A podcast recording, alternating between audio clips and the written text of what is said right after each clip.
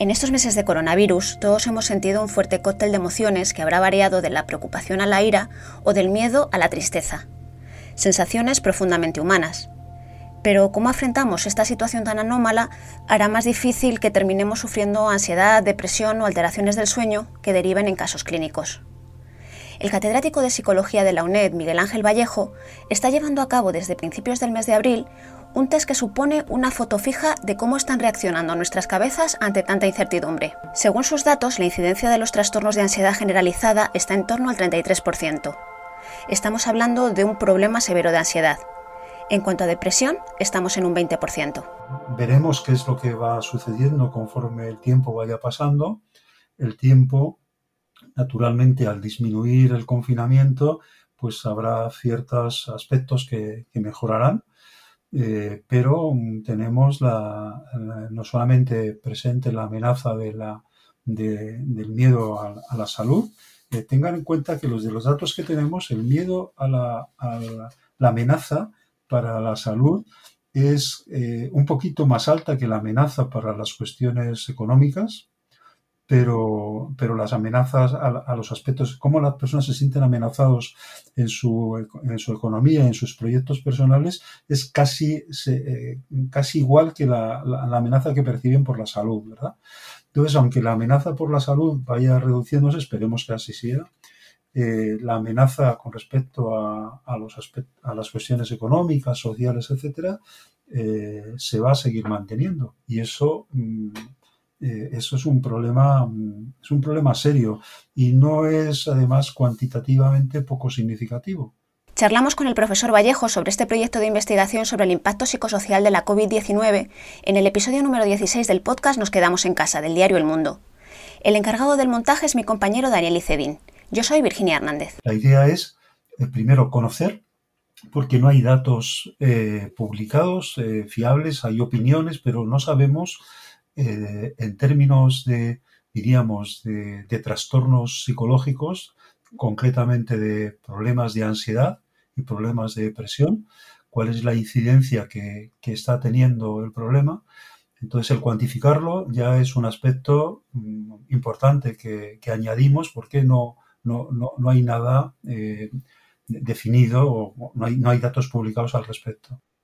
Y después, el segundo aspecto es ver en qué medida la forma en que las personas nos eh, abordamos estos problemas, enfrentamos o afrontamos estos problemas, contribuyen a que eh, esa amenaza que existe y que es real, obviamente, tenga un una mayor impacto e influencia en nuestra salud, en nuestro comportamiento, eh, de acuerdo con el modo en que nosotros manejamos las cosas o enfrentamos las cosas. No todo el mundo las aborda, las enfrenta de la misma manera y eso influye en que eh, se, digamos, nuestra salud se vea mm, menos afectada o más afectada. Nuestras características personales a veces nos juegan malas pasadas. Los pensamientos negativos también. Las personas que puntúan más alto en ansiedad, depresión o trastornos de sueño son aquellas que, eh, por ejemplo, eh, pues eh, tiene una forma de afrontar los problemas negando la realidad ¿eh? o con un, con un, falso optimismo positivo, o sea, no queriendo ver, no queriendo ver el problema.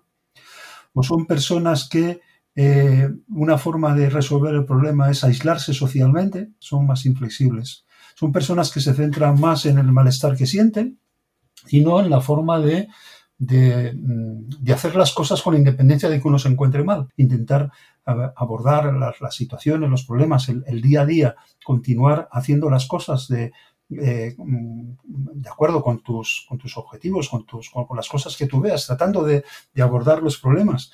Eh, no, no de, centrarme en lo que yo siento y no de, centrarme en mi malestar, pues eso contribuye a que, eh, el, problema se pueda resolver.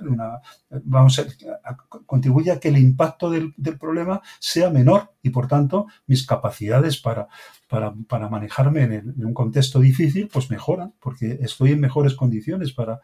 ¿Cuál no significa que no vaya a, seguir existiendo amenaza y que no vaya yo a, sentir eh, sintiéndome mal en determinados momentos?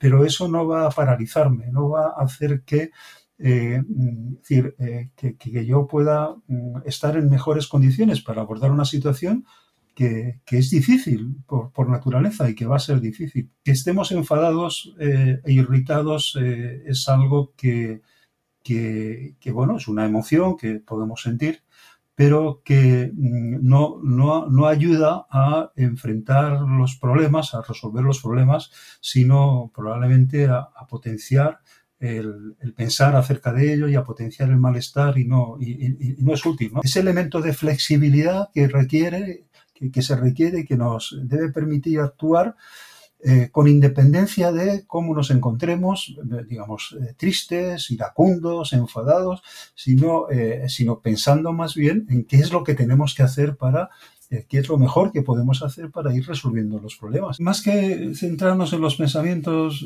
más que centrarnos en nosotros mismos y darle vueltas a los pensamientos, que es algo que, bueno, que, que es fácil de hacer, ¿no? Darle vueltas a la cabeza en vez de darle vueltas a la cabeza, yo propondría más bien ponernos a hacer cosas, ¿no? Eh, eh, como estamos haciendo usted y yo ahora, estamos hablando de cosas que son interesantes o importantes para, nosotros, eh, en vez de estar a lo mejor cada uno en su casa, pues dándole vueltas a la cabeza, ¿verdad? No, centrémonos más en hacer aquellas cosas que consideramos que tenemos que hacer y, haciendo las cosas eh, y poniéndolos en marcha, mm, los, pensamientos también van, ajustándose a eso. Eh, trabajemos más hacia, hacia afuera que, hacia adentro.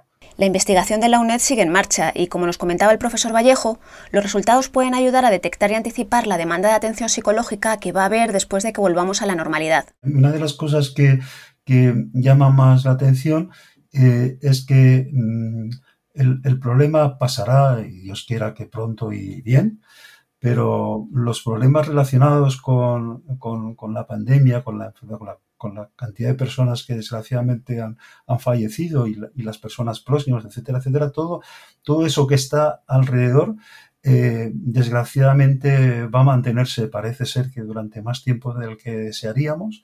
Y algunas personas eh, son especialmente, van a ser especialmente lábiles eh, van a estar especialmente desprotegidas. Esas son las personas que nosotros identificamos en los porcentajes eh, del 30%, del 20%, que ya son porcentajes muy elevados, mm, pero que, mm, no, obviamente no es la totalidad de, la muestra.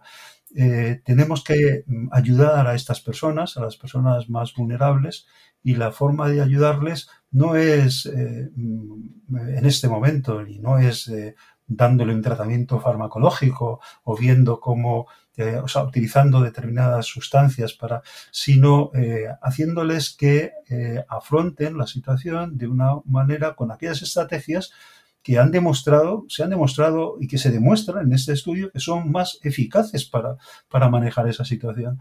Si nosotros enseñamos a esas personas a que cambien de esas estrategias menos eficaces a otras más eficaces, pues eh, reduciremos eh, su labilidad, reduciremos el, riesgo de que puedan encontrarse con problemas más graves. Y esa es una tarea que en este momento mm, podemos abordar y que estamos en condiciones de poder abordar. Eh, que no nos pase como en otros momentos, ¿no? que hemos tenido, si hubiéramos actuado antes, pues ahora estamos en una situación para poder actuar sobre estos aspectos. Así es que, nada, si sirve de algo, vamos a hacer ese llamamiento para que eh, los, en fin, los, los, medios públicos y quien tiene que poner eh, facilidades para que esto se lleve a cabo, pues, pues lo hagan y, eh, y eliminemos el problema o tratemos de solventar el problema en este momento, que es el momento en el que, en, el que es, se, es más eficaz o seríamos más eficaces para resolverlo.